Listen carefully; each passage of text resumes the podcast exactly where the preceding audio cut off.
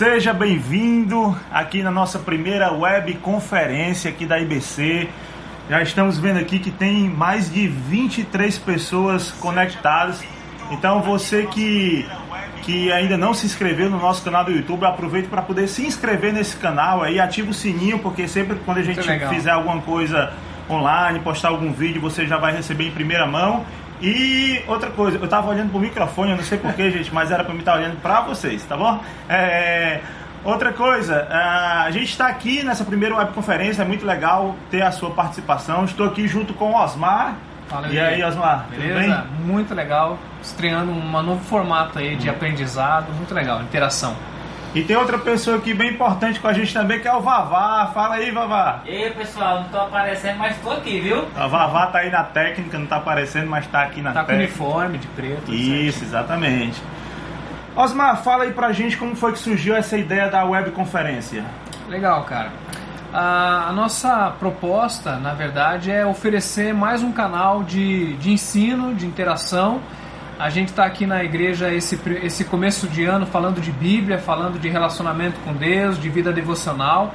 E além dos cultos de domingo, além das ministrações de domingo, a gente quis oferecer é, uma maneira de ensinar, de trazer uma profundidade maior num assunto específico. É, dessa semana, especificamente Bíblia. Esse mês a gente está tentando dar alguns panoramas diferentes sobre a Bíblia. E hoje, especificamente falando desse tema que talvez muita gente tenha dúvida, né? A, a, a, o documento histórico da Bíblia, a, importância da gente ler com, com esmero, com estudo mesmo, né?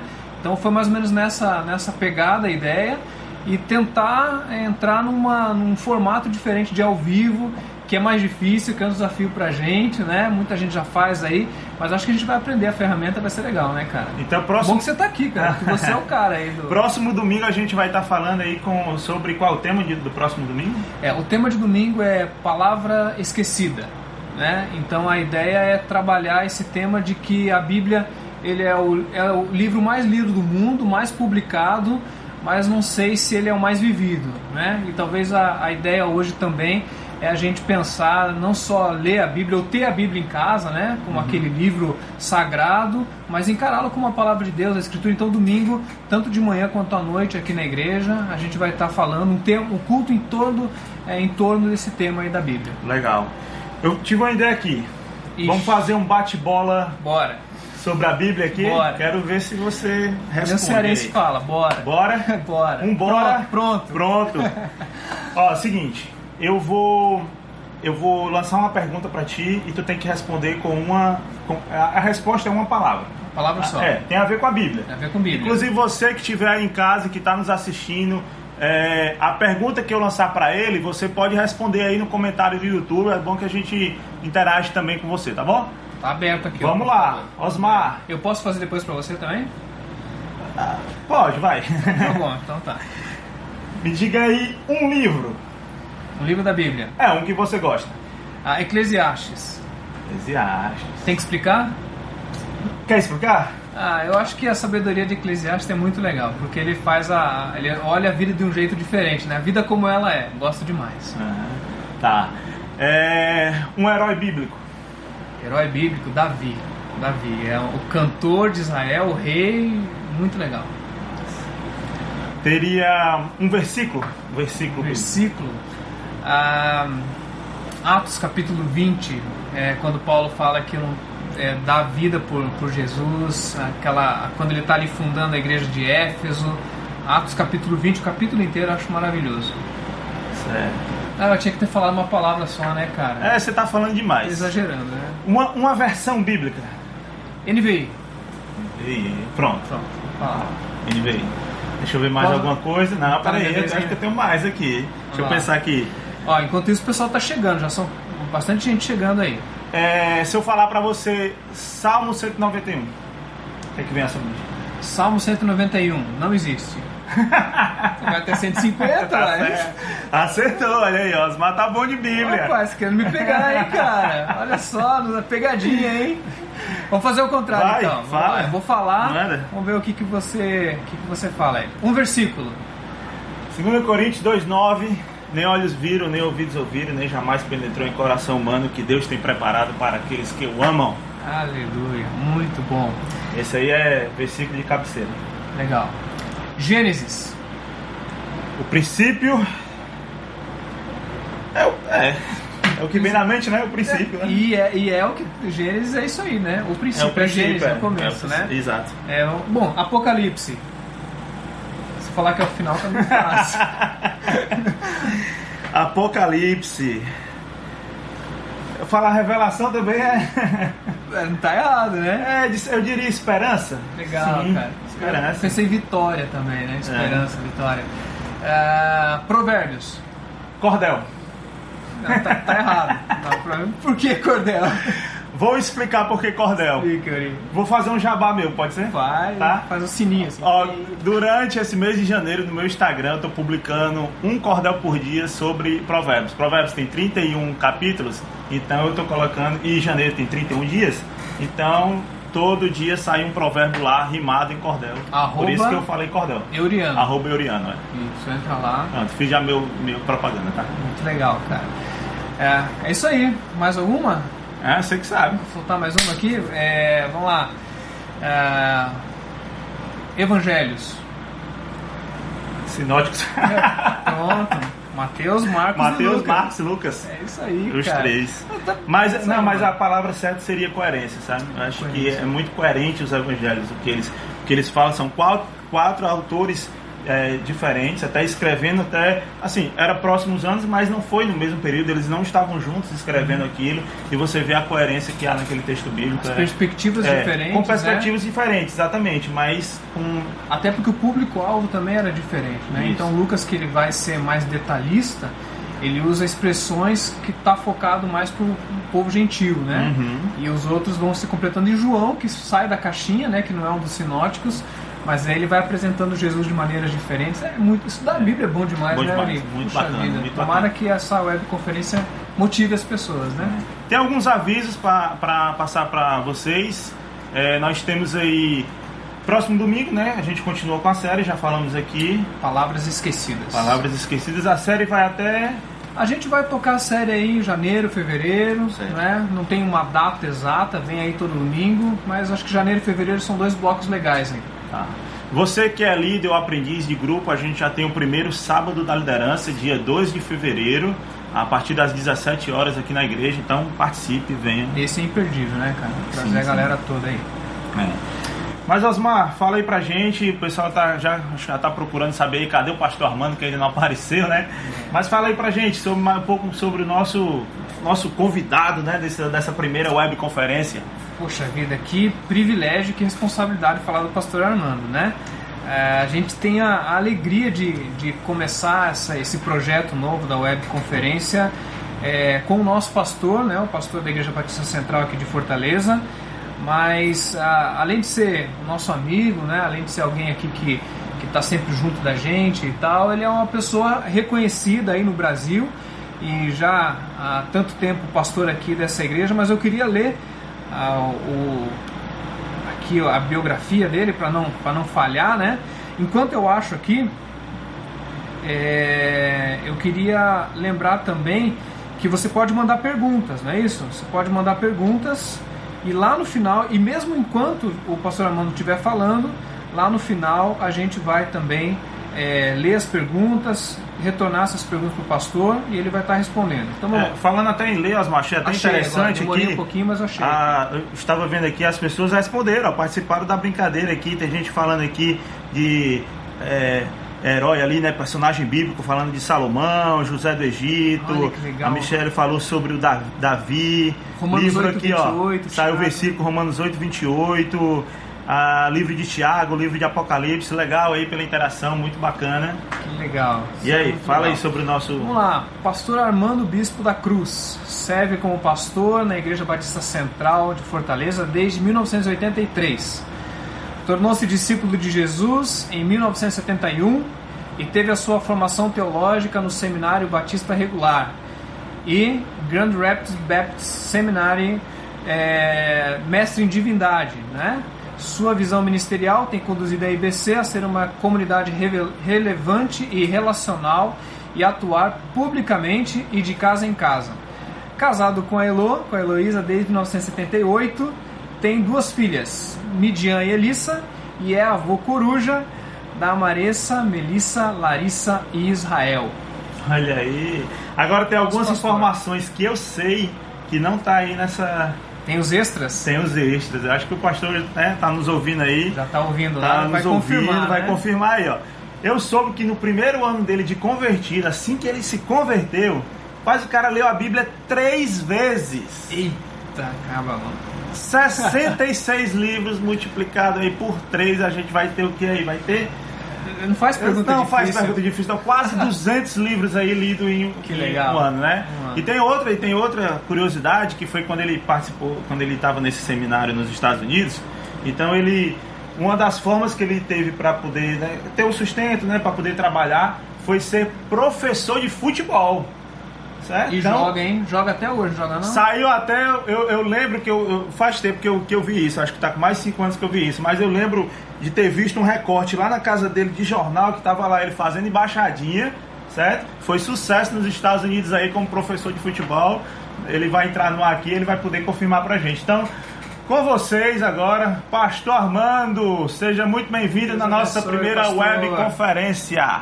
Deus abençoe, pastor. Olá, tudo bom? Já estou ao vivo aí, beleza? Pronto, prazer muito, muito, muito grande aqui estar falando com vocês.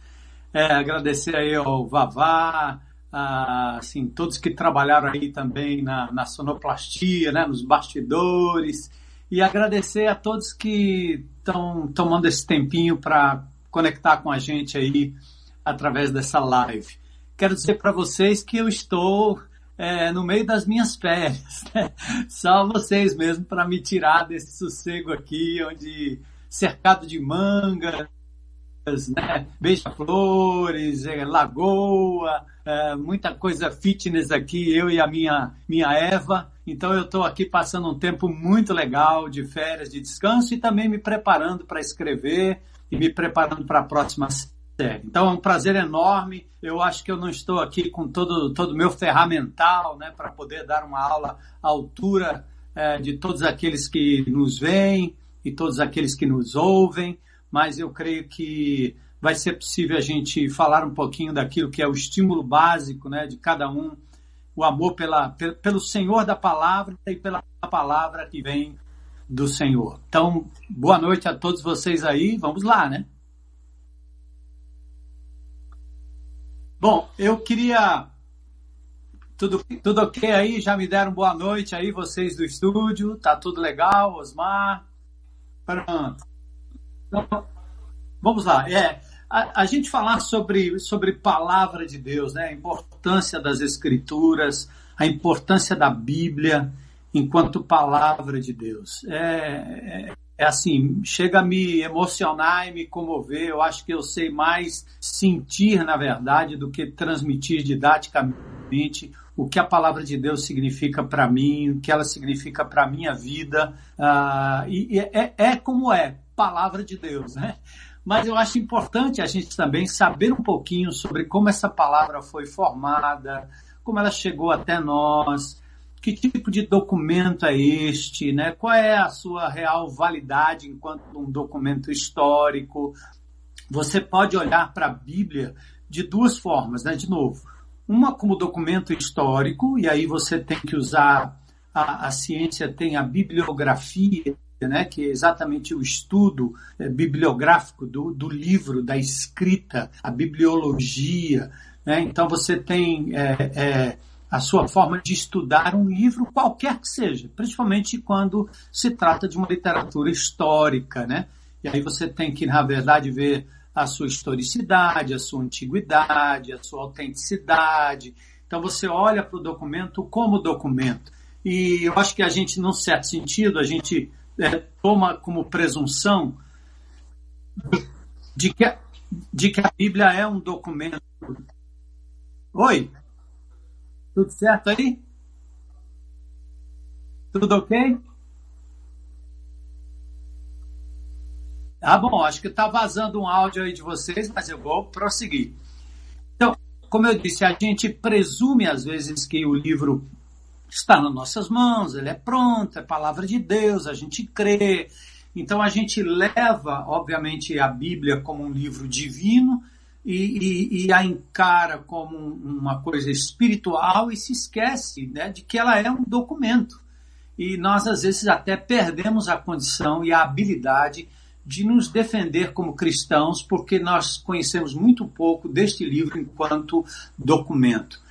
Eu queria sugerir para vocês aqui uh, dois textos desta, desta, desta palavra, dessa Bíblia, né, que nós é, carregamos aqui com a gente. Eu tenho a minha aqui. Obviamente, eu tenho usado a nova versão transformadora ultimamente, né? Então, eu quero sugerir dois textos para a gente começar.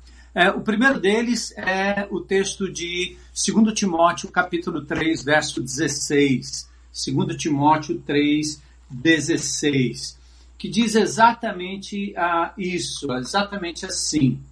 Ah, 2 Timóteo 3,16. Toda escritura é inspirada por Deus e útil para nos ensinar o que é verdadeiro e para nos fazer perceber o que não está em ordem em nossa vida. Ela nos corrige quando erramos e nos ensina a fazer o que é certo. Deus a usa para preparar e capacitar seu povo para toda boa obra. Pronto. Esse, esse versículo diz tudo, né? Mas a coisa mais importante que eu quero enfatizar deste texto é o fato de que toda a Escritura, todos os 66 livros da Bíblia, todo este livro que foi considerado como inspirado por Deus, não só pelo seu conteúdo, pela sua coerência, pela sua história, mas principalmente no desenvolvimento da própria Igreja de Jesus. E eu vou falar um pouco mais sobre isso.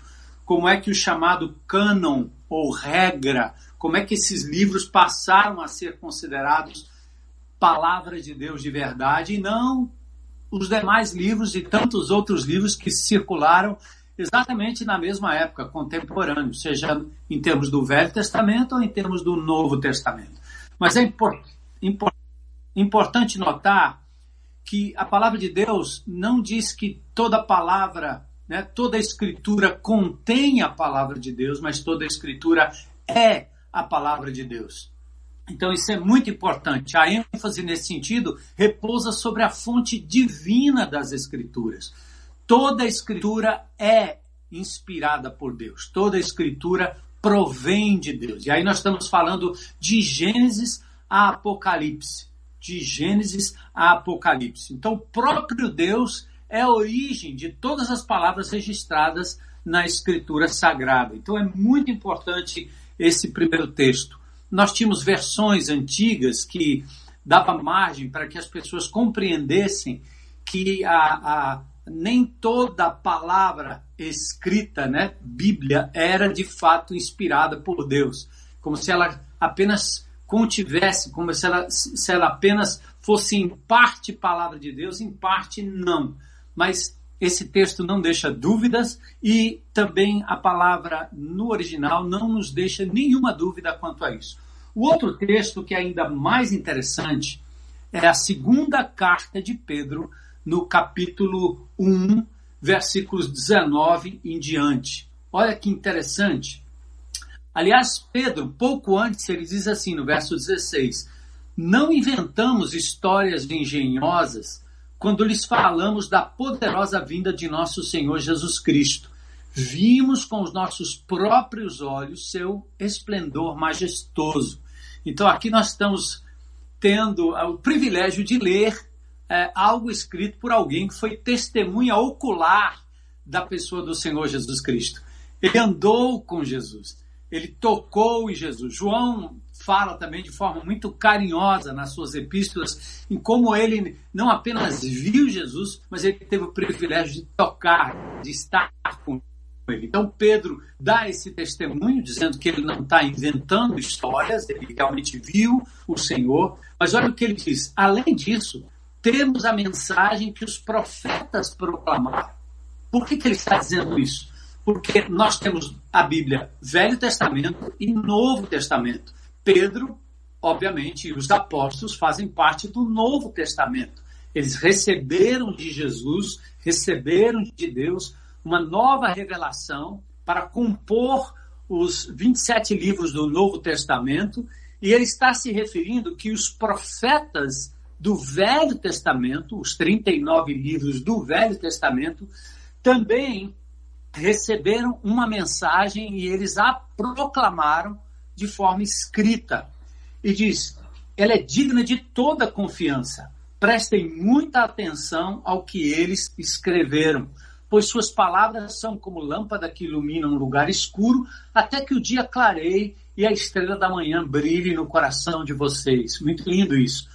Agora veja que interessante, verso 20. Acima de tudo, saibam que nenhuma profecia da Escritura surgiu do entendimento do próprio profeta. Então, não é uma invenção eh, de um indivíduo que de repente achou que agora ele escrever um compêndio sobre boas obras e sobre como se relacionar com Deus. E ele aqui diz nem de iniciativa humana, ou seja, é uma declaração muito forte é, não é iniciativa humana, nem inspiração humana, mas olha o que diz o texto. Estes homens, ou esses homens, foram impulsionados pelo Espírito Santo e falaram da parte de Deus. Esses dias eu estou aqui na beira de uma lagoa e minha amada esposa, depois de 60 anos de idade, agora com 62, ela resolveu praticar o windsurf. Então eu acho que ela não vai parar, não. Não sei qual é a próxima, se ela vai pular de paraquedas, não sei o que é. Mas ela é, é, quis ter algumas aulas de wind, né, de windsurf, e eu achei muito interessante na medida que ela subiu na prancha e, e ela tinha que aprender o movimento do vento, porque a prancha ela é movida ao vento, nem mais nem menos, senão ela cai. Então, o texto de 2 Pedro, no capítulo 1, verso 19, diz que estes homens foram theopnustos, eles foram soprados, houve um sopro divino sobre eles. Então, a, a composição da palavra de Deus não foi alguém sentando para escrever uma coisa que de repente teve uma inspiração humana, um momento emocional ou um momento em que ele quis escrever história. Na verdade, ele recebeu uma inspiração divina. Então existe uma parte divina e uma parte humana, assim como no windsurf. Você tem a vela, você tem o, ser humano, mas sem vento ele não vai a canto algum. Ou seja, é impossível se mexer, é impossível se mover. Então a produção das escrituras foi uma cooperação entre Deus e o homem, tal qual o vento na vela de um windsurf ou na vela de uma jangada. Deus foi soprando. Então aí nós temos que admitir duas coisas. Primeiro, a origem humana. Segundo, a mão, a, a origem divina, perdão. Segundo, a mão humana. Ou seja, há uma cooperação entre Deus e o homem na confecção da Bíblia como palavra de Deus. Aliás, é muito interessante. Vamos pensar aqui, são 66 livros. Já foi mencionado aí por vocês nesse bate-bola aí do início. 39 livros no Velho Testamento, 27 livros no Novo Testamento. Agora, nós estamos falando de 40 diferentes autores. E, e pasmem, e parem e pensem comigo mais de um milênio e meio, 1500 anos, entre o primeiro e o último livro. Nós estamos falando da Torá, por exemplo, o Pentateuco, os primeiros cinco livros da Bíblia, escritos por Moisés. Nós estamos falando aqui de 1400 antes de Cristo.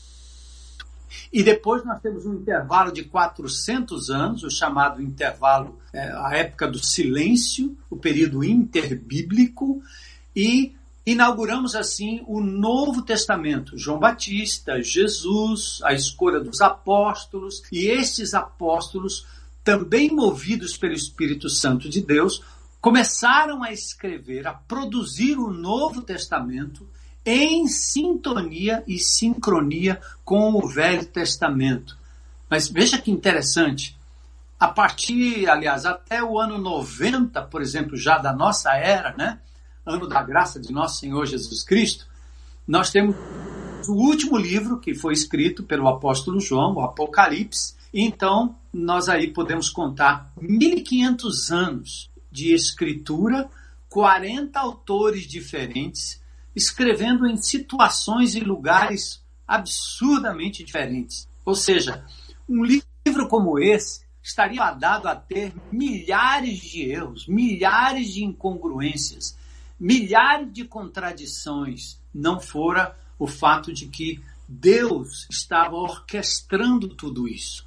Não é um livro de ciências exatas, você não vai encontrar exatidão em tudo, porque Deus usou a linguagem dos galileus, dos iletrados, do intelectual Paulo, usou linguagem apocalíptica, uma linguagem fenomenal, usou linguagem figuras de linguagem que são usadas na nossa literatura, né? Uma símile, um paralelismo, né? Uma metáfora, uma metonímia. Então, isso são figuras de linguagem que nós temos que considerar ao interpretarmos a palavra de Deus. Mas é bem interessante isso, você pensar nesses 1500 anos, 40 autores diferentes, e nós temos então uma palavra de Deus sendo feita exatamente pela mão de Deus e pela mão do homem.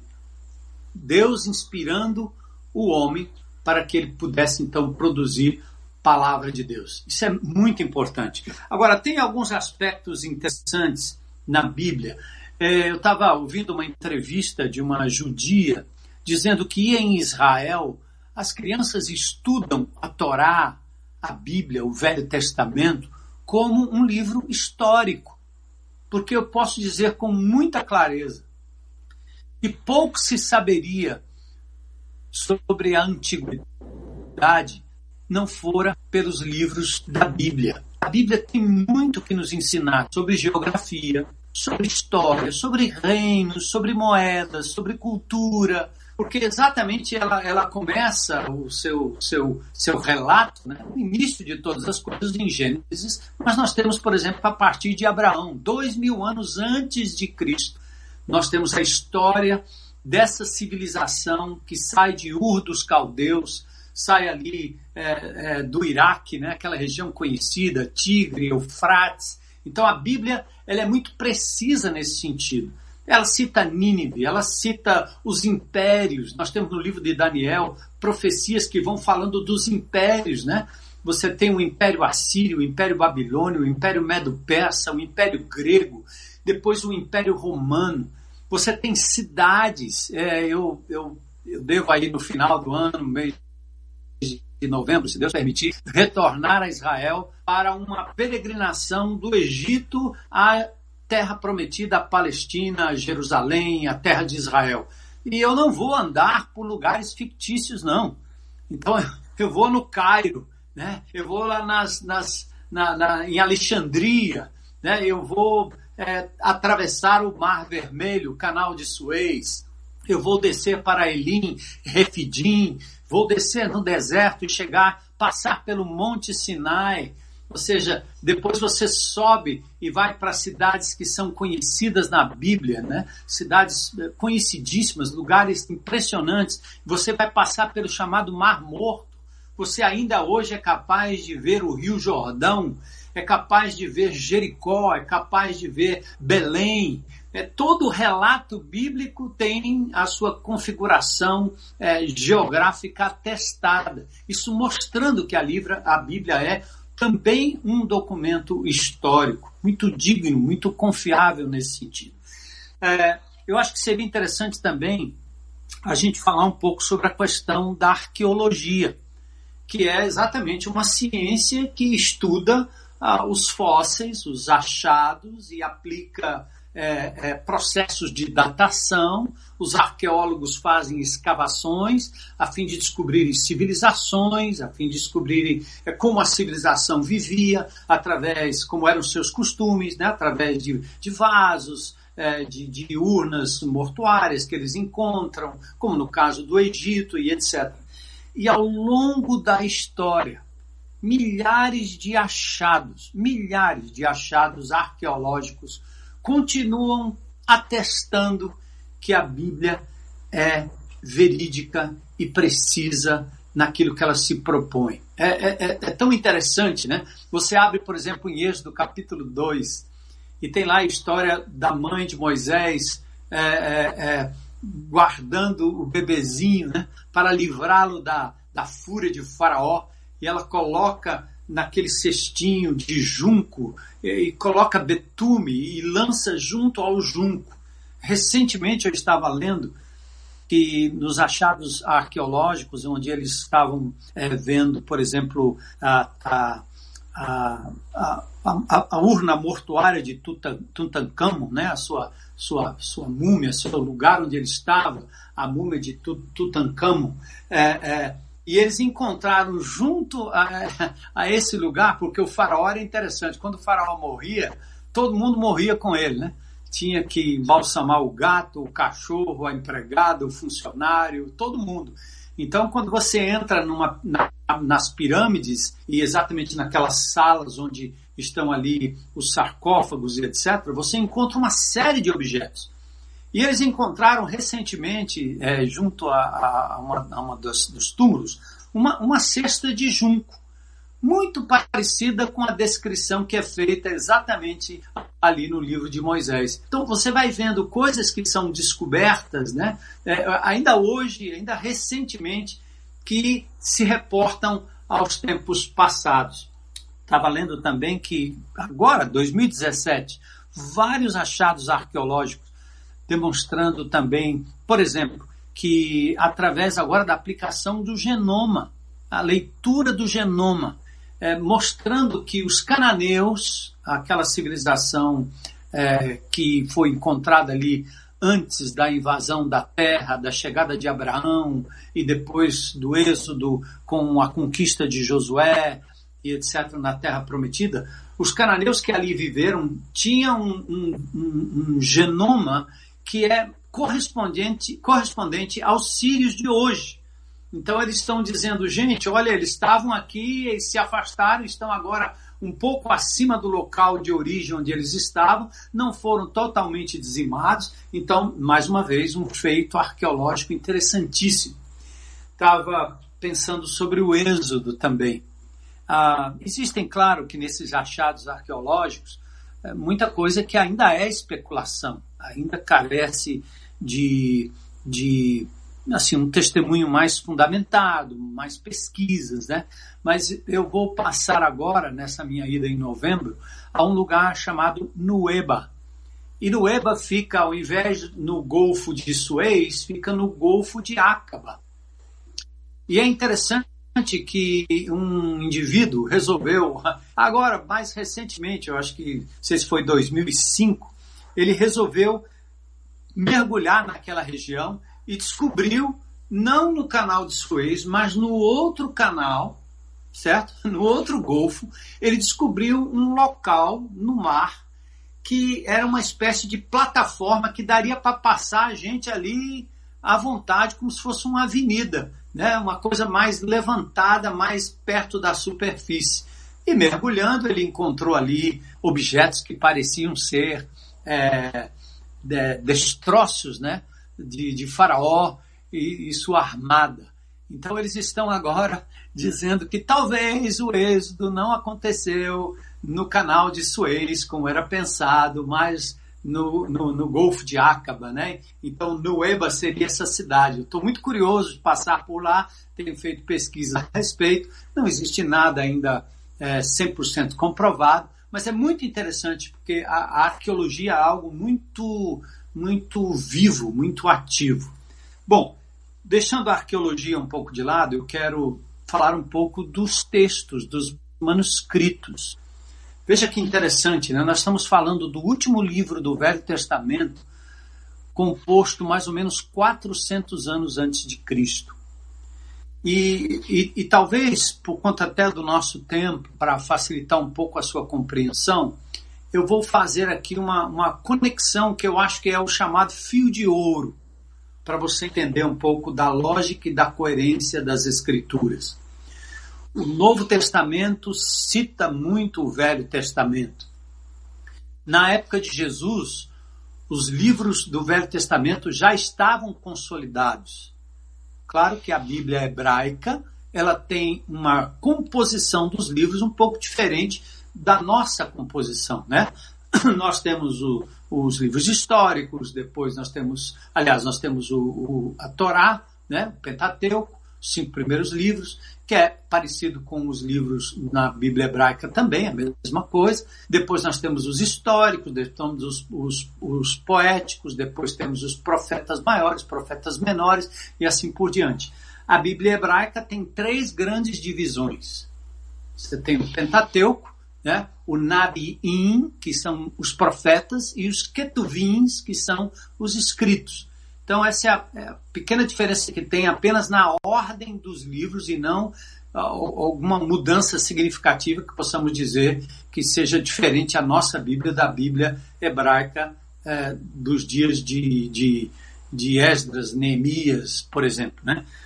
Mas tem um fato interessante que mistura profecia, mistura é, coerência profética com arqueologia e cumprimento profético na pessoa do Senhor Jesus Cristo. É muito interessante isso. É, existe um, um, achado importantíssimo que é, são chamados rolos do Mar Morto. O que são os rolos do Mar Morto? É, os rolos do Mar Morto foram encontrados mais ou menos cento e pouco antes de Cristo. Esses rolos foram escritos na chamada comunidade de Qumran, que era uma comunidade que vivia no deserto da Judéia, naquela região. João Batista provavelmente é oriundo desta comunidade de Qumran. E eles tinham lá vários escritos. No Velho Testamento você não tinha impressora. Então as pessoas escreviam através dos copistas. E o trabalho era tão detalhado que qualquer erro de um copista em qualquer é, sílaba, né, é, é, o, o, o, trabalho todo seria jogado fora, porque na verdade eles faziam com muita perfeição. E assim esse texto foi transmitido né, oralmente, depois copiado através dos copistas né, que faziam esse tipo de trabalho, e essa comunidade, fora do âmbito de Jerusalém. Né? Vamos supor que você considere é, que naquela época o centro de adoração e, e, e, o centro religioso fosse o Vaticano. Né? E de repente você teria uma comunidade que estava não em Roma, na Itália, mas uma comunidade que estaria lá na Turquia, num lugar bem escondido, né? numas cavernas por lá, em habitações distantes, mas eles também tinham a mesma versão do lugar central, só que eles então faziam cópias e guardavam essas cópias. Bom, nos idos de 1940, 45 a 47, um jovenzinho que passeava ali nas, nas, na região do deserto da Judéia é, é, estava pastoreando suas cabritas, suas cabras, né? E de repente uma delas entra numa caverna e ele, ao perdê-la, antes de subir, jogou pedras e viu que ela bateu num objeto que parecia um vaso que tinha um som bem diferente. E ao subir e, e, e, e querer matar a curiosidade, ele encontrou não só um vaso, mas vários vasos com manuscritos, rolos de textos do Velho Testamento. Dentre eles, um texto fantástico que eu chamo a sua atenção para que você depois pesquise: o livro de Isaías.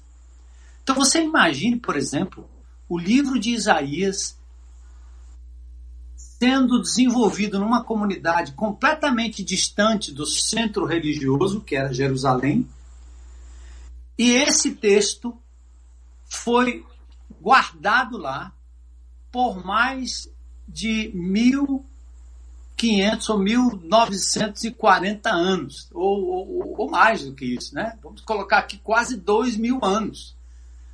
Esse texto foi guardado. Então agora você tem duas coisas para comparar aqui muito facilmente, para ver se há discrepância, né? Quando você abre em 1947 um texto que foi escrito 100, 200 anos antes de Cristo, E você tem um outro texto de uma tradição mais focada no templo e no judaísmo, também se desenvolvendo ao longo dessa história. Quando você fosse bater os dois textos, era para ter discrepância. Pasme, eu tive a oportunidade, enquanto estudei lá em Grand Rapids, de olhar esse texto com muito carinho. Isaías capítulo 53. São mais de 600 palavras ali. E a grande verdade é que você tem apenas uma pequena discrepância de uma palavra luz da vida. A palavra vida não está no texto massorético que nós usamos como tradição, mas está nos livros, é, no, no, Isaías 53, desse é, é, é, livro encontrado nos, nos rolos do Mar Morto. Mas o que impressiona é que a, o texto está intacto, falando exatamente das mesmas coisas. Isaías 53 fala do servo sofredor, Jesus, que seria traspassado, que o seu túmulo ele morreria, mas o seu túmulo seria com os ricos, né? Um túmulo de um rico. José de Arimateia ofereceu o seu túmulo novo para Jesus. Ele levou sobre si os nossos pecados, ele foi como uma ovelha para o matadouro.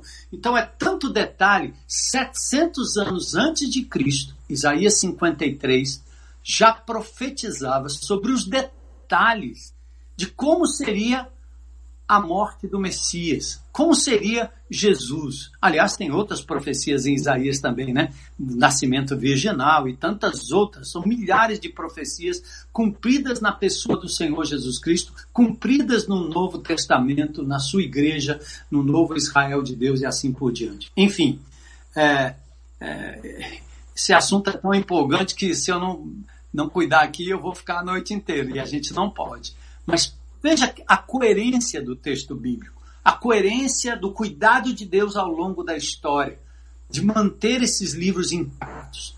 Eu vou fechar aqui bem rapidinho para você também saber. Tanto no Velho Testamento quanto no Novo Testamento nós, chamamos, nós temos o que, é, que são chamados de livros apócrifos. Tanto no Velho Testamento, livros apócrifos, quanto no Novo Testamento, evangelho, evangelhos apócrifos.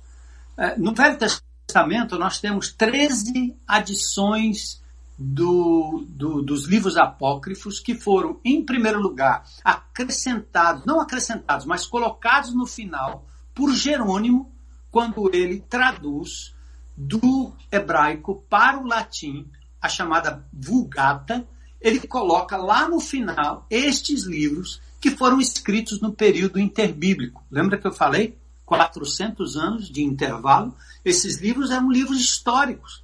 Eles têm muita coisa interessante. Mas por que eles não foram considerados inspirados tais quais os livros, os 39 livros do Velho Testamento? Porque eles são carregados de imprecisões, imprecisões históricas, erros históricos, né? chamando Nabucodonosor de rei de Nínive. Tem nada a ver uma coisa com a outra. Eu quero, por exemplo, fazer um, um, uma referência aqui ao livro de Tobias. É muito interessante. Aliás, foi no Concílio de Trento que a Igreja Católica Apostólica Romana resolveu que aqueles livros que Jerônimo teria apenas colocado na Vulgata como adendo, certo? Para inform, adendo informativo no Concílio de Trento, a Igreja Católica, na Contra-Reforma, decide adotar esses livros como inspirados. Mas eu fico desconfiado que uma das razões, talvez, seja o que diz Tobias, capítulo 4, verso 11. Olha o que diz o livro de Tobias, um livro apócrifo do Velho Testamento. Diz assim, ó, esmola, livra da morte e apaga pecados. Faz encontrar a misericórdia e a vida eterna.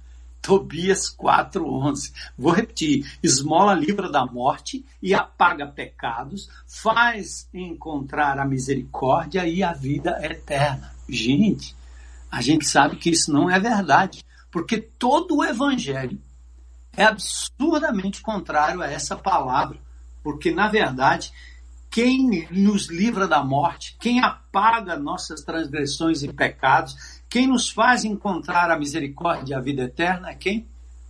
Jesus e o seu sangue derramado na cruz do Calvário. Então, talvez é, é por isso que a, a, a, a, exaltação à esmola aqui, né? E, e a gente está lembrando aqui das indulgências e etc., fez tanto efeito porque esses livros foram trazidos como livros inspirados, tal qual ah, o Velho Testamento. E um exemplo só do Novo Testamento para você compreender, porque vocês se lembram em 2005 aquele filme, né? Que primeiro o livro, depois o filme de eh, Dan Brown, o Código da Vinci, lembra? que falava sobre aqueles achados, Museu do Louvre, etc. Também tem um livro cheio de imprecisões, escrito por um jornalista, que misturou fato com ficção. E ele tentou, então, mostrar que tinha uns evangélicos aí, meio esotéricos, que a igreja nunca aceitou. E esses evangelhos são exatamente aqueles evangelhos que mostram absurdos dos absurdos. Claro que tem muita coisa que é real, é, é, é, é, fato, ou seja, descritos históricos interessantes, até posicionamentos que a gente diria doutrinariamente corretos. Mas eles são desclassificados do cânon, né, da regra, e a igreja fez questão de fazer isso logo nos primeiros séculos, dos chamados pais da igreja, exatamente porque tem aberrações. Por exemplo, existe quase 140 evangelhos apócrifos e eles são chamados também pseudopígrafas, porque eles, eles colocam autores que não existem. Né? Por exemplo, o Evangelho segundo Leonardo da Vinci, encontrado agora. Leonardo da Vinci morreu há muito tempo. Evangelho segundo Napoleão, ah, morreu há muito tempo. Então eles usavam uma autoria fictícia, certo? E porque foram livros todos produzidos no ano eh, do século II, terceiro, depois de Cristo. Mas Deixa-me ler aqui uma, uma aberraçãozinha para vocês. Tem um evangelho árabe que é exatamente o evangelho da infância de Jesus. E faz de Jesus um indivíduo muito interessante. Ele é bonzinho em casa, mas ele é terrível com seus amigos. Porque ele, ele, ele, ele mata um professor, ele mata um menino, ele faz bicho de, de barro voar, então é aquela história, parece que São Francisco, aquela história de São Francisco foi um pouco inspirada nesses evangelhos. Então torna o menino Jesus uma criatura completamente diferente daquelas que é, é, é, são retratadas, daquele que é retratado nos evangelhos. Enfim, Dan Brown usou muito isso e no final tinha aquela história de que Jesus poderia ter tido um caso com Madalena e era outra aberração também de um texto todo lacônico que precisava ser preenchido para fazer alguém pensar coisa como essa. Então, é, eu quero só terminar aqui esse momento com vocês falando de uma coisa que eu acho também importante. Do ponto de vista bibliográfico, né, para você dizer, é, eu posso confiar nesse livro aqui, tá? Por quê? Porque se você pensar na, na bibliologia, ou seja, estudar qualquer livro que foi produzido, como você estudaria a carta de Perovaz de Caminha? Como é que você sabe que a carta de Perovaz de Caminha foi escrita exatamente naquela época? Então você tem que achar primeiro, né? Se, se o, o, os manuscritos conferem, de acordo com a datação de carbono 14, de que foi exatamente naquela época, né? Então ele retroage e mostra que o, a textura do, do papel, do que quer que tenha sido usado, é da época você vai examinar o que está escrito para ver se há coerência com aquilo que Pervais de Caminha fala acerca do seu, do seu ambiente, das suas relações, né? entre o Brasil, os índios, ah, os portugueses, os espanhóis e assim por diante. Então, a, a bibliologia ela usa um critério técnico. Né? E esse critério técnico para a validade dos textos tem a ver com o número de manuscritos que você tem. Porque nós não temos o original, né? Porque senão a gente ia torná-lo uma, relíquia. Então nós não temos os originais. Mas essa Bíblia que está aqui na minha mão e na sua mão, na sua casa, na sua prateleira, ela foi composta a partir de milhares de manuscritos. Manuscritos, manuscritos que foram escritos, é, novamente, é, é, copiados ao longo do tempo né, reproduzidos ao longo do tempo, principalmente antes da época da imprensa, em que eles eram manualmente é, copiados. Mas olha que interessante aqui. Então eu quero colocar a você algo que Josh McDowell ele descreve isso muito bem num, num livretinho chamado Mais que um Carpinteiro. É, todo crente deveria ter esse livro, não só para ler e se aprofundar, porque ele tem outros livros mais importantes né, e mais, mais densos, mas esse livretinho serve para você evangelizar seu amigo. Mas uma das coisas que Josh McDowell é, enfatiza ali, e que você precisa saber, é que, por exemplo, nós damos muito crédito às obras de Aristóteles. Aristóteles, que foi discípulo de Platão, que foi professor de Alexandre o Grande, e Aristóteles escreveu mais ou menos 340 antes de Cristo. Mas sabe quantos manuscritos nós temos? Manuscritos, ou seja, cópias, né? Nós temos cópias dos escritos de das obras de Aristóteles. Nós temos cinco manuscritos. Um, dois, três, quatro, cinco manuscritos apenas. E esses manuscritos datam de 1100 depois de Cristo. Ou seja, os manuscritos que nós temos sobre as obras de Aristóteles voltam apenas no tempo a 1100 depois de Cristo. E nós não temos mais nada dali para trás que comprove que realmente o que hoje nós estudamos como sendo teses aristotélicas, né, nós não temos comprovação. Aliás, ninguém pede comprovação disso, ninguém questiona isso. Embora tenhamos apenas cinco manuscritos, e os manuscritos mais antigos datam de 1100 depois de Cristo. Sabe quantos manuscritos tem a Bíblia? A Bíblia, essa palavra de Deus aqui, ela tem mais de 5 mil manuscritos. Não são cinco manuscritos, são 5 mil. E o mais antigo manuscrito data de, mi, de 130 depois de Cristo. Você pode conhecer esse manuscrito de John Ryland, que está lá no Museu Britânico. É uma porção do Evangelho de João. Ou seja, olha, se o último apóstolo morreu no ano 90, então quer dizer que 40 anos depois já tinha manuscrito rolando e, e, e, e, sendo passado.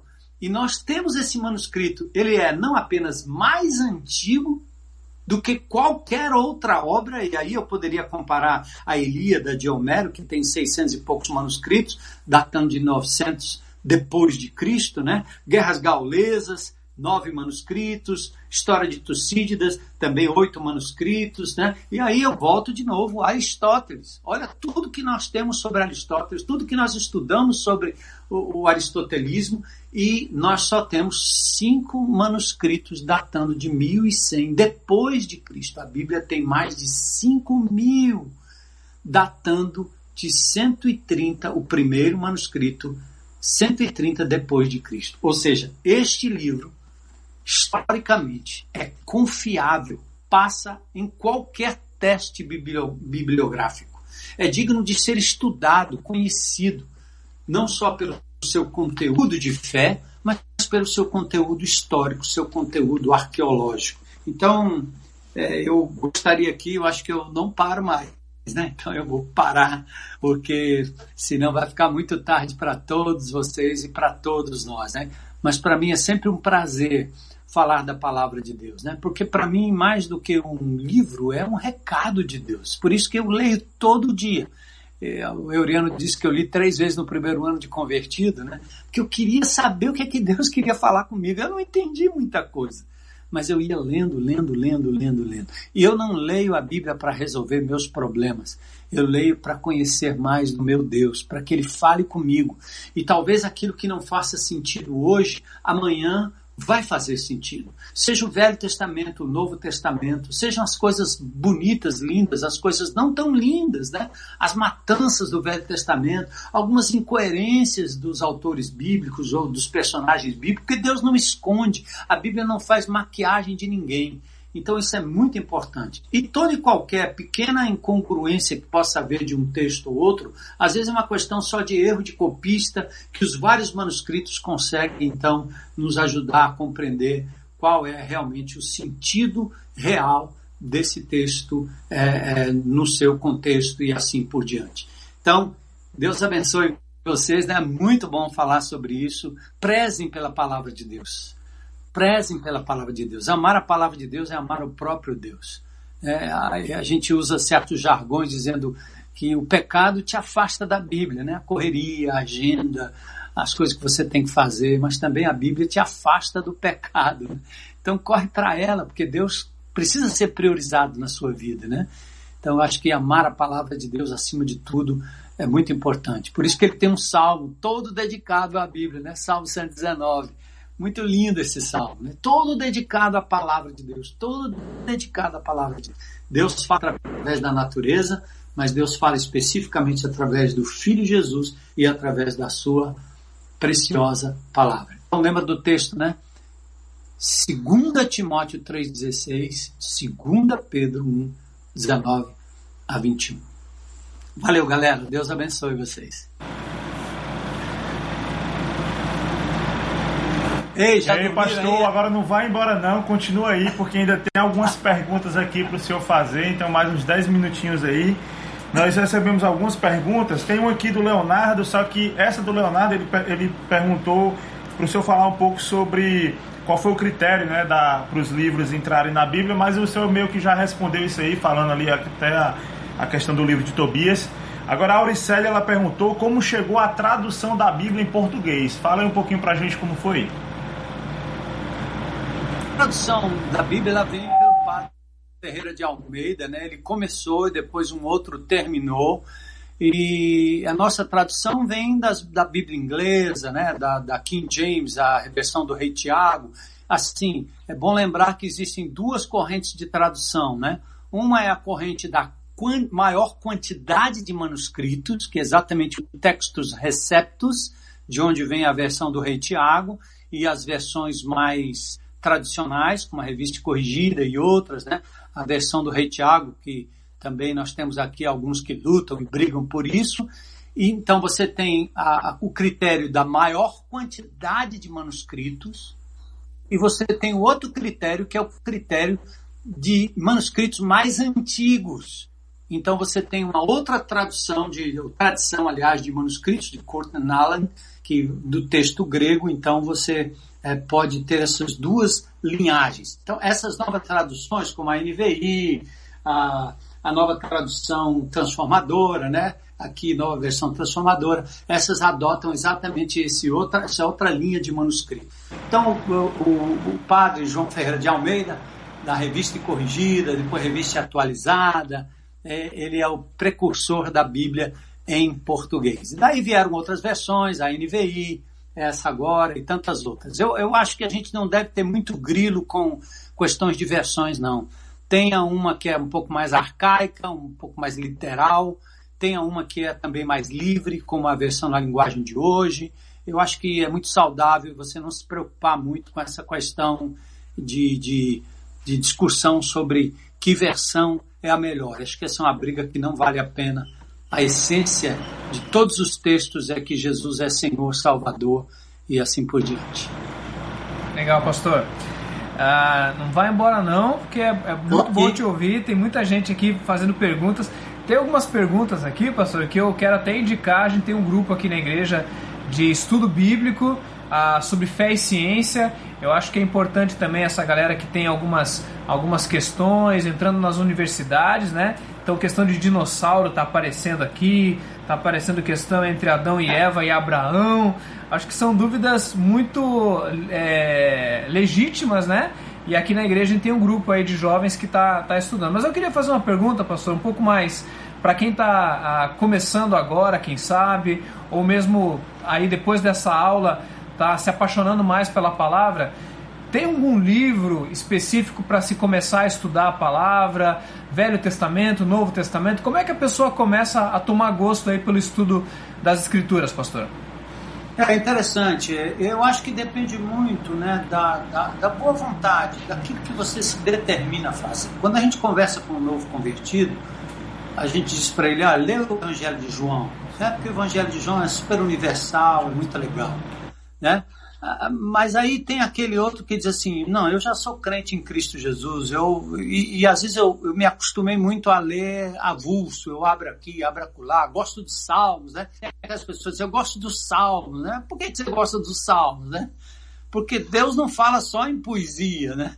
Deus também fala através da história, contando a história. Então é muito lindo você passar pelas genealogias, você compreender todo o movimento do Velho Testamento, você vai compreender a nação de Israel na história hoje, quando você compreender melhor todo o movimento da revelação divina, usando Israel como a menina dos olhos de Deus no Velho Testamento, né? Esse povo que gerou a pessoa do Senhor Jesus e etc. Então eu Veja, quando eu me converti, eu fui ler a Bíblia de Gênesis e Apocalipse. Eu não entendi, eu não sei se eu não entendi um décimo, sei lá.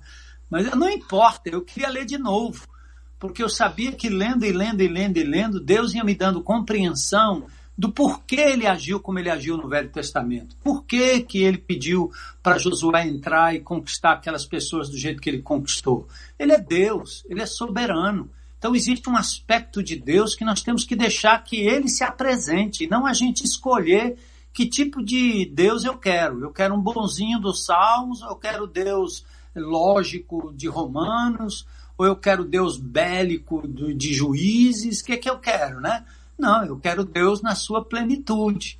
Por isso ele é alfa, ômega, ele é Gênesis, ele é Apocalipse, ele é princípio e ele é fim. E toda a escritura é inspirada para nos dar ensino, correção e assim por diante. Então, eu, eu quero estimular você que está aí me ouvindo, né?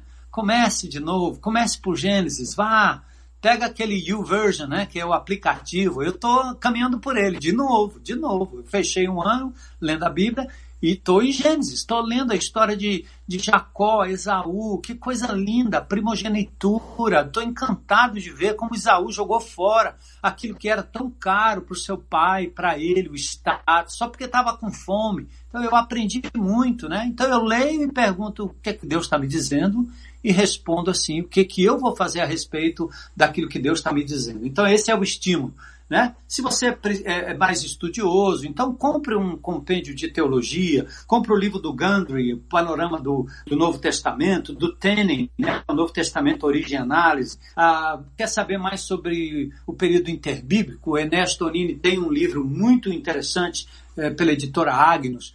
Então, ó, ó, aí, Osmar, eu quero, eu quero dizer que a IBC, através do seu núcleo de capacitação, vai certamente começar a oferecer é, é, mais ferramentas, né? uma boa bibliografia para que você possa ler. E olha, deixa eu dizer para você, tá tudo na internet. Eu tenho uma biblioteca de mais de 3 mil livros. É mas eu tô tá perdendo a graça, porque tudo que eu tenho lá, que eu comprei, achei que era o, o assim, o rei da cocada preta com tudo aquilo ali na minha mão, eu tinha o tesouro. Pronto, o tesouro está na internet. então leiam. E, e agora, nós queremos recomendar bons livros, bons sites, certo? Para você não ficar ouvindo todo mundo e ouvindo histórias e mais histórias, né? E, e, e criando grilho na sua cabeça por coisa que não existe. Quais são aqueles caras, os nefilins lá de Gênesis 6, né? E a história de Jefté, ele, ele matou a filha, não matou, entregou, não entregou, né? Então você precisa de boas referências para ter uma boa interpretação da palavra de Deus. Tá? Não desista. E a gente, como igreja, quer lhe ajudar. Nós não vamos abrir uma, uma, uma, uma classe para você é, ficar lá estudando e se aprofundando na Bíblia, mas a gente quer estimular você a ser você o agente é, da, da busca pelo ensino. E a gente vai fazer isso cada vez mais e cada vez melhor. Legal, pastor. Tem uma pergunta do Marley Cunha. Ele quer saber quanto tempo decorreu entre a época de Adão e Eva até Abraão. Dá para. então, aí, olha, aí, aí depende de como você interpreta Gênesis, né? Vamos lá. Se, se, se nós interpretamos a Gênesis literalmente, os que interpretam Gênesis de forma literal, seis dias literais, né? Os sete dias literais, eles falam numa terra de mais ou menos 10 mil anos, né? Então, seria aí 8 mil até chegar, não, 8 mil não, já estamos em 2 mil, 4 mil, 6 mil anos antes, né? De Abraão até lá, até Adão. Então, os que levam a, a, a Bíblia mais literalmente em Gênesis.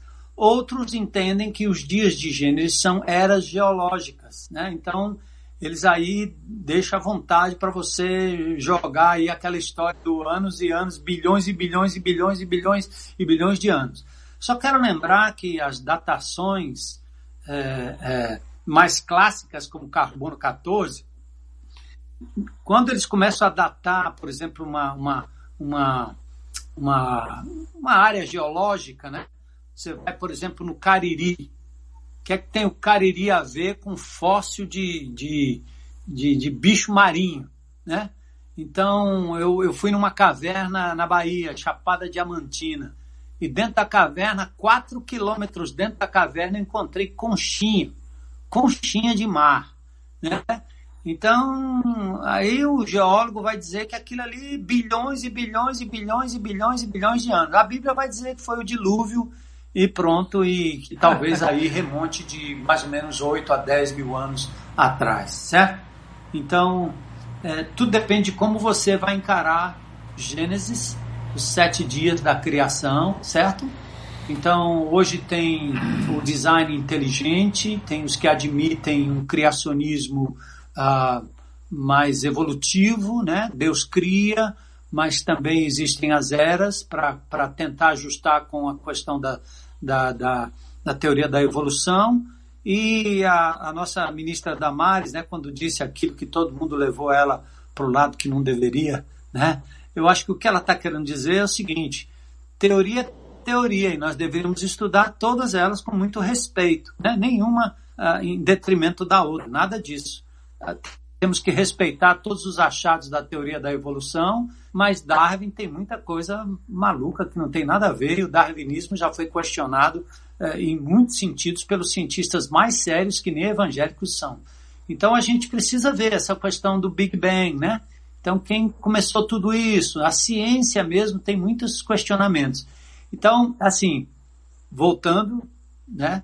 É, de Abraão até, no, até Adão, vamos colocar aí uns 6, 8 mil anos por aí, para quem crê nos dias de Gênesis, que são dias é, de 24 horas. Pastor, ainda falando aí de Gênesis, ainda falando dessa, dessa época, ah, que está vindo algumas perguntas, estou tentando juntar aqui, né? O que nos comprova que as histórias, por exemplo, de Adão e Eva, o homem a vir do barro, a mulher da costela, não são um mito ou uma metáfora, uma simbologia, e sim algo concreto e literal. Você podia falar um pouquinho sobre essa, esse processo de interpretação que pode dar segurança da história? Ah, sim, é, eu acho que não é, não é tão difícil. Você, na verdade, você tem a opção né, de, de enquadrar isso numa mitologia. Mitologia tem um aspecto completamente diferente. Se você conhece um pouco de mitologia grega, a mitologia grega é completamente translocada, malucada, né? Você tem uh, uh, histórias e, e, e, mais histórias dos deuses do Olimpo, a ponto dos grandes filósofos dizerem de verdade que eh, não foram os deuses que criaram os gregos, mas os gregos criaram os deuses, né? Porque tem muita coisa maluca, um come o outro, outro trai o outro, outro é, coisa assim translocada. Quando você lê o relato de Gênesis, né, é, é, combina muito com tudo aquilo que a gente vive. Obviamente que você tem que pressupor e acreditar nesse processo de que o homem teria vindo de fato do barro e não de uma ameba. Né? Mas aí é uma opção de fé que você faz.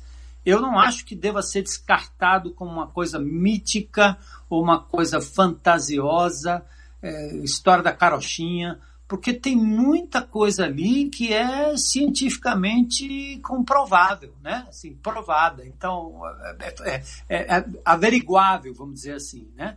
Nós estamos falando de tarde, de manhã, né? Nós estamos falando dos animais, estamos falando de uma, de uma canopla, que, que, na verdade, enquanto o dilúvio não desceu, ela cobriu a Terra. Imagine a camada de ozônio perfeita, protegida, uma Terra sem influência direta dos raios solares, né? Como a longevidade poderia ser realmente uma opção, os homens viviam muito mais naquela época. Depois do dilúvio, parece que nós estamos muito mais expostos ao sol e com isso a longevidade diminui. Então, tem muita coerência no que é dito ali. Então a gente tem que ir pela coerência e não simplesmente descartar. Eu desafiaria você a fazer um exercício contrário, né? É, o homem tá certo. Não, o homem não veio do pó, mas volta para onde? É, o, o, a família Kennedy, quando o Kennedy morreu, né, é, disse que para não acreditar, porque eles não acreditavam em ressurreição, pegaram as cinzas dele e jogaram no Pacífico. Borrifaram lá de um helicóptero, bom, jogou para cima lá, sumiu. Eu e você vamos virar o quê? Pó, cinza. Crema vai virar o quê? Cinza, pó. Então, se esse corpo humano, feito do jeito que é, volta para o pó, por que, que ele não poderia ter vindo de lá? Né? Então, é, são perguntinhas que a gente tem que fazer aí. Então, eu não, não acho que a gente deva menosprezar, de novo, todo o processo evolutivo, toda a teoria, mas eu não acho que a gente deva descartar. Deixa eu dizer o seguinte: mito é essa maluquice que, a, que a, o Minotauro, por exemplo, né? Você, vai naquelas, naquelas ilhas gregas lá e você vai ver como é que era o, o processo do, do, do, do, do mito, da mitologia. Isso é mitologia. A Bíblia, quando ela fala ali, logo em Gênesis, ela menciona o rio Tigre e Eufrates. Eles existem. Então vamos caçar o que é plausível de não ser mitológico, né? Vamos caçar o plausível e depois você sim tem que dar um salto de fé. O Deus poderoso que pega um grãozinho e faz nascer uma árvore frondosa, não é poderoso para fazer de uma minúscula partícula um ser humano como a gente? Como assim? Né? E, e para nascer uma planta não precisa muitos anos, não. Você não precisa ser esses bilhões e bilhões e bilhões de anos para evoluir, não. É, é rápido. E Deus pode acelerar o processo muito rapidamente, como ele fez no início de todas as coisas. Né? Se não isso, pelo menos a partir de Adão e Eva, o, o, o esquema normal é esse mesmo: é homem com mulher gerando filhos e filhas. Né? Adão e Eva não tiveram só dois filhos, né? Abel e Caim. Em Gênesis 5, lá no, cap, no capítulo 5, verso 5, acho que versículo 5, diz que lhes nasceram filhos e filhas. E lembrando que a Bíblia não é um livro de história, não está lá tudo cronologicamente. Então você tem que perceber que tem saltos ali, saltos de tempo, saltos de tempo e saltos da revelação. Né? Mas certamente, no princípio, irmãos se casaram com irmãos e assim por diante. E povoaram a terra. Né? Então, Jardim do Éden tem um lugar, tem o rio, está tudo lá na descrição. Mas de fato é uma questão de fé. Eu sou muito crítico, né? não me acho um indivíduo fantasioso, é, mas eu prefiro ir até o meu limite de crença naquilo que pode ser literal, né? E não simplesmente descartar como um conto de fadas, uma história da carochinha, um conto de Papai Noel. Para mim é real, como a ressurreição é real. Pastor, excelente, muito obrigado excelente. pela sua participação. Agora a gente vai deixar o senhor é, terminar de curtir suas férias, né? Infelizmente, gente, ó, acabou aqui esse tempo de perguntas e respostas. Ah. ah. Mas aí, acho que próximo mês tem mais. Fala um pouquinho aí, Osmar. É, o mês de fevereiro a gente vai falar mais de relacionamentos. Então a gente vem aí, aí não tem a data certinha, a gente vai ver aí se é sexta-feira mesmo o melhor dia, se é na quinta, na quarta. Isso também é um processo de interação. Comenta aí o que é que vocês preferem, qual dia, se tá bom na sexta, se é melhor numa quarta-feira, quem sabe. Comenta aí pra gente pra gente sentir aí qual será o melhor dia. E a gente vem então com mais uma experiência como essa, muito legal, interação, o pessoal aqui respondendo, agradecendo ao mesmo tempo, ah, louvando a Deus aí pela vida do pastor Armando, várias pessoas do Brasil inteiro. Vamos depois descobrir se teve gente de fora do país. Então a gente agradecer. Então, fevereiro, o tema relacionamento, vamos ver quem vai ser o nosso preletor. Mas acho que esse projeto veio aí para ficar, né, Eurico? Isso. E nos perguntaram aqui, eu vi agora que se vai ficar gravado, sim, vai ficar gravado. Já tá, né? Já, Já tá aí no, no YouTube, então você pode compartilhar esse link nas suas redes sociais. Eu vi gente comentando aqui que estava assistindo junto com o seu GR, então você, se não deu uau. para reunir o, o- o grupo de relacionamento, então é, compartilha esse link no WhatsApp aí no seu grupo para que as pessoas possam assistir. Enfim, é, estaremos aí juntos em fevereiro, próximo domingo agora, ó, Palavra Esquecida, o tema, e para quem é líder, para quem é aprendiz, dia 2 de de fevereiro. Fevereiro. né? O primeiro sábado da liderança, tá bom? Gente, obrigado pela participação de vocês. Um abraço a todos. Deus abençoe. Tchau. Beijos.